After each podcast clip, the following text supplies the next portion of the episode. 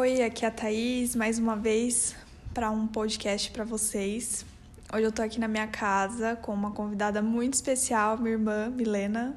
Oi. Eu trouxe ela hoje para falar sobre um assunto muito interessante que ela gosta também, que é sobre é, educação, principalmente, mas é sobre a Escola da Ponte.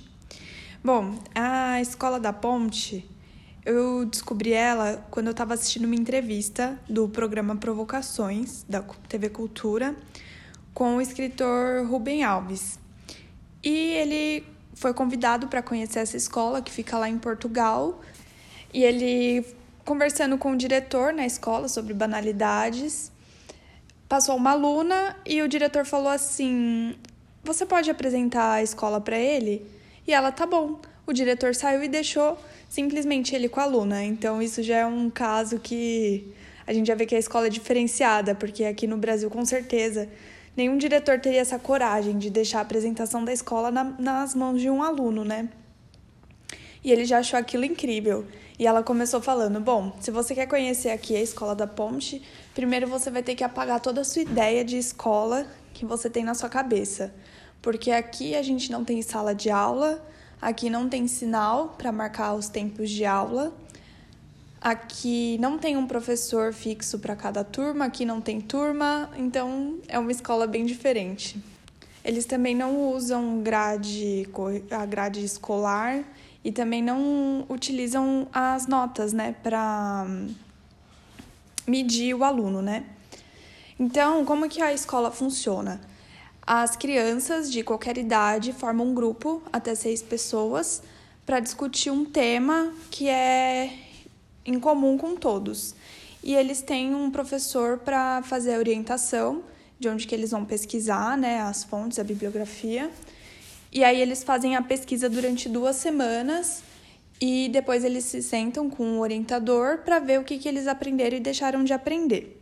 Bom, eu trouxe a minha irmã aqui hoje porque a faculdade dela funciona mais ou menos nesse estilo da Escola da Ponte. Eu achei interessante trazer ela aqui para ela falar um pouco sobre a experiência dela lá na faculdade e falar um pouco sobre o que ela acha desse método de ensino.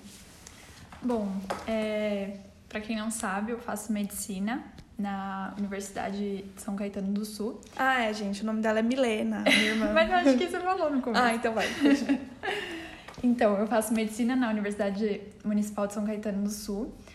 E lá o curso de medicina, ele é baseado num método que chama PBL, que é uma sigla para Problem Based Learning, que é que o significado é aprendizado baseado em problemas. Então é basicamente isso que acontece nessa escola. A gente recebe um problema, que normalmente é um caso clínico, né, que é baseado é, que é a medicina, né? A gente tem que ter um caso clínico. E aí, a partir desse caso clínico, a gente consegue abranger vários temas. E aí, durante uma semana, a gente tem esse tempo para estudar. E aí, cada matéria vai ser baseada nesse problema de alguma forma. Então, por exemplo, é, a gente estuda a anatomia desse problema, a gente tem uma matéria que chama habilidades médicas, que muitas vezes é, ela está relacionada com o problema que a, gente, que a gente leu naquela semana. Então a gente aprende como, é, como reconhecer esse caso, esse problema, essa doença, é, como tratar ela ali naquele momento. E aí a gente tem aula de Aí a gente tem uma aula também de análises clínicas e terapêutica, que basicamente a gente estuda os medicamentos que a gente vai usar é, para esse caso, a gente estuda o mecanismo de ação desse medicamento. Então, no fim, to, tudo que a gente estuda em uma semana é baseado num caso clínico que a gente abriu em um dia daquela semana. E aí, é, por exemplo, agora eu tenho de segunda-feira a abertura do caso clínico. Aí na próxima segunda-feira a gente tem o fechamento dele. Então a gente tem que ter estudado todo esse caso, a gente tem como ajuda essas outras aulas que dão uma base para o nosso estudo, mas a maior parte do tempo a gente tem que estudar sozinho. Então, é uma vantagem que eu vejo nesse sistema, no PBL, que é a gente aprender a ter a autonomia do estudo, a gente aprender a discutir em grupo, aprender a dividir é, a discussão. E as, muitas vezes a gente chega com uma informação que outras pessoas do grupo não têm, ou outras pessoas do grupo chegam com uma informação que eu não tenho. Então a gente acaba construindo uma linha de raciocínio juntos, para no fim todo aquele caso clínico fazer sentido na nossa cabeça. Então, uma é, outra vantagem do PBL, principalmente na medicina, é que desde o começo da faculdade a gente tem muita aula prática, porque a gente não é, a vantagem principal do PBL não, é que o aluno ele não é um, uma pessoa passiva no conhecimento. Ela vai ser muito ativa naquele conhecimento, tanto que o próprio método é chamado de método ativo de ensino. É, a gente vai atrás do conhecimento, a gente estuda sozinho, a gente aprende a escolher o melhor material, o material que vai favorecer mais a gente no, na hora de estudar. E esse material, ele é fornecido por alguém? O professor dá uma orientação do que pode ser utilizado? Então, a gente tem a biblioteca na faculdade, é uma biblioteca muito completa, muito grande, a gente tem acesso a ela o tempo inteiro. E a gente tem também uma biblioteca virtual, onde a gente tem acesso aos livros é, em formato online mesmo mas a gente usa muito o livro em PDF, que a gente compartilha entre si, às vezes os professores mandam um PDF pra gente, mas de maneira geral a gente tem acesso a todos os livros possíveis pela faculdade mesmo e pelo, pela biblioteca virtual. É importante isso de ter orientação é, do professor, né?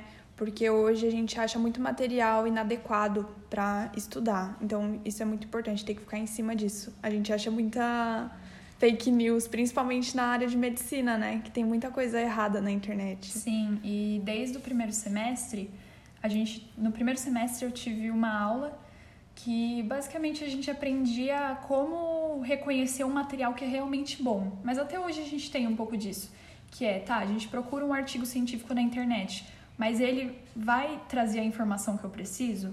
É, a gente tem que ver como esse estudo foi feito, é, que tipo de pessoas foram usadas. Esse estudo está tá, é, tá sendo feito de forma imparcial, ele tem informações totalmente corretas. Então, muitas dessas coisas a gente aprende na faculdade também, porque é, um, é uma forma que a gente vai ter de procurar o nosso conhecimento. De então, filtrar também, né? O que, que, vai ser, o que vai servir ou não. Isso é importante também para a vida, né? Porque tudo que a gente vai pesquisar, a gente tem que saber analisar ali para ver o que pode ser utilizado ou não, né? Dentro, saber tirar o que é adequado ali. É, agora aqui voltando para um ponto que eu achei muito legal e muito marcante, que eu não lembro agora se foi o diretor que falou pro Rubem Alves, mas era relacionado ao livro da Alice no País das Maravilhas. Porque lá no livro tem uma hora que tem a corrida, né? E aí a corrida é assim: fizeram o círculo, todo mundo ficou correndo lá dentro do círculo, é, cada um do seu jeito, uns pulando, uns correndo, uns dando cambalhota. E aí o pássaro grita lá, acabou a corrida e perguntam quem ganhou, quem ganhou. E o pássaro fala: todo mundo, todo mundo vai ganhar o prêmio, todo mundo ganhou a corrida. Cada um correu do seu jeito e ganhou o prêmio da mesma forma. Então, isso que é, é legal para a gente perceber que isso consegue fazer uma inclusão maior das pessoas dentro do estudo, porque cada um vai chegar do jeito que pode, não é uma regra, assim como é na escola. Porque, assim, como que eu vejo a escola? É muito de você decorar é mais de você decorar. É aquilo que a Milena estava falando. É um estudo mais passivo, né? O, o, tradicional. E o interessante da Escola da Ponte é você estar tá ali ativo no estudo, percebendo, complementando. E não só isso, né? É a parte da integração, de todos poder, todos podem chegar no mesmo ponto, mas da, da, do jeito que pode, do jeito que você consegue. Isso é muito interessante também. E eu tenho eu faço medicina, né? Mas eu não, não sei mesmo se no Brasil tem alguma faculdade que fa tenha um outro curso que seja nesse método. É, mas eu vejo um método muito bom para muitas áreas diferentes. Porque o que eu ouço muita gente falar é: ah, na, na faculdade você não aprende nada, você só aprende trabalhando. Mas não era para ser assim, né? Para que, que a gente vai fazer a faculdade se a gente não aprende nada? Então, se, met... se fosse um método ativo de ensino dessa forma, que as pessoas tivessem a oportunidade de ter aulas práticas o tempo todo, as pessoas com certeza seriam profissionais muito melhores. Então, eu acho que é uma coisa assim. Isso pensar, se aplica para tudo, né? Se aplica para toda forma de conhecimento, independente da, da formação que é. Aí vem outro ponto que eu também estava lendo hoje, que nós é, não fomos ensinados para aprender. Então, a gente não sabe estudar, a gente não sabe pesquisar, a gente não vai atrás é, em busca do conhecimento nunca, porque isso sempre foi entregue meio que mastigado pra gente pelos professores. Então, eu acredito que isso fez com que que a gente ficasse mais como se colocasse um cabresto aqui na e não olhasse para os lados e que nem eu cheguei a comentar aqui com você antes daqui do podcast que é como um anúncio no Facebook, no Instagram, na internet, as pessoas não leem.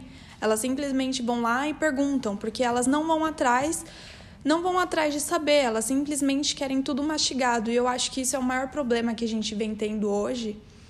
E pode se tornar um problema ainda muito grande. A gente vê que não tem quase, quase pessoas qualificadas para nada, simplesmente pelo fato de não ser proativos. E isso se enquadra para a medicina também porque hoje a gente vê que tem muita dificuldade de comunicação com o próprio médico. A gente chega lá no médico, a gente fala os nossos sintomas que muitas vezes a gente nem sabe que está linkado a um outro problema, a um outro sintoma que a gente tem, que às vezes a gente acha que não está nada relacionado, e simplesmente com base naqueles naqueles primeiros sintomas que a gente falou, o médico já toma uma decisão, sem nem questionar. Então eu acho que a nossa vida é muito enquadrada nisso hoje, né? De ver aquilo, colocar ali na. enquadrar na gradezinha que a gente tem aqui na nossa cabeça e pronto. E aí acaba acontecendo alguns erros médicos também, né? E acho que é uma dificuldade bem generalizada assim entre os médicos mais antigos, talvez, ou médicos formados em faculdades tradicionais, porque, não sei, eu, eu não conheço muito o método, método tradicional, mas eu sei que a gente aprende muito a ver o paciente como um, um ser completo, assim. A gente aprende muito sobre o ser biopsicossocial, que é basicamente é, a fisiologia, né? O, a biologia do corpo, o psico, que é a psicologia, e o social, que é onde aquela pessoa está inserida. Então, eu sou muito suspeita a falar, porque eu hoje sou uma pessoa que estou muito apaixonada pela medicina de família e comunidade que eu acho que é uma área da medicina que vê o paciente dessa forma. E mais humanizado, né? Mais humanizada e de uma forma completa, porque aquele médico, ele vai pensar, tá, essa pessoa não tem dinheiro para esse medicamento. Eu posso pensar em outro medicamento mais barato que vai fazer o mesmo efeito, vai ajudar ele da mesma forma? Ou então é, ah, eu não posso passar um tratamento desse muito complicado, porque essa pessoa talvez não seja capaz de completar esse, esse tratamento ou ela não tenha é, a força de vontade, talvez. Então, tem que pensar em todos esses elementos.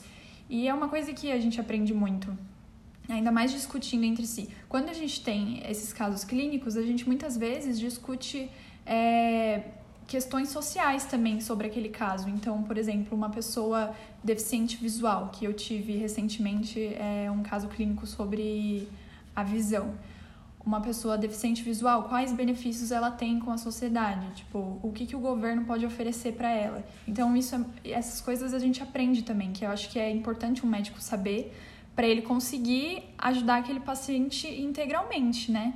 Sim, não ficar só fechado ali naquele mundinho. Exatamente. Então, é por isso que é importante esse método de ensino.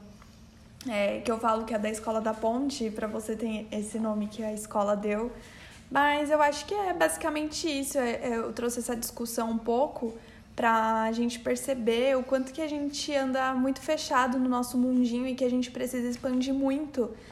E por mais que existam pessoas que vão atrás para buscar isso, ainda muita gente quer barrar. Assim como quando tentaram fechar essa escola aí da Ponte lá em Portugal.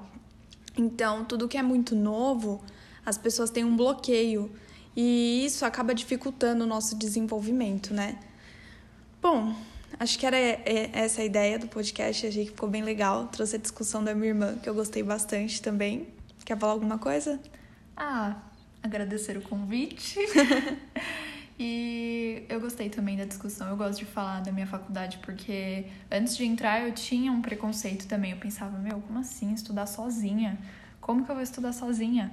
Mas depois que você aprende, você vê que, gente, é outra coisa. É muito hum. diferente. Você se sente mais dono da sua, do seu conhecimento, sabe? Então é bem diferente mesmo. E acho que é isso. É isso. então tá bom, gente. Se ficar alguma dúvida, se vocês quiserem perguntar alguma coisa pra minha irmã, só ir no Instagram, no meu ou no dela, Thaís Marique ou Milena Marique. E um beijo, até semana que vem. Tchau!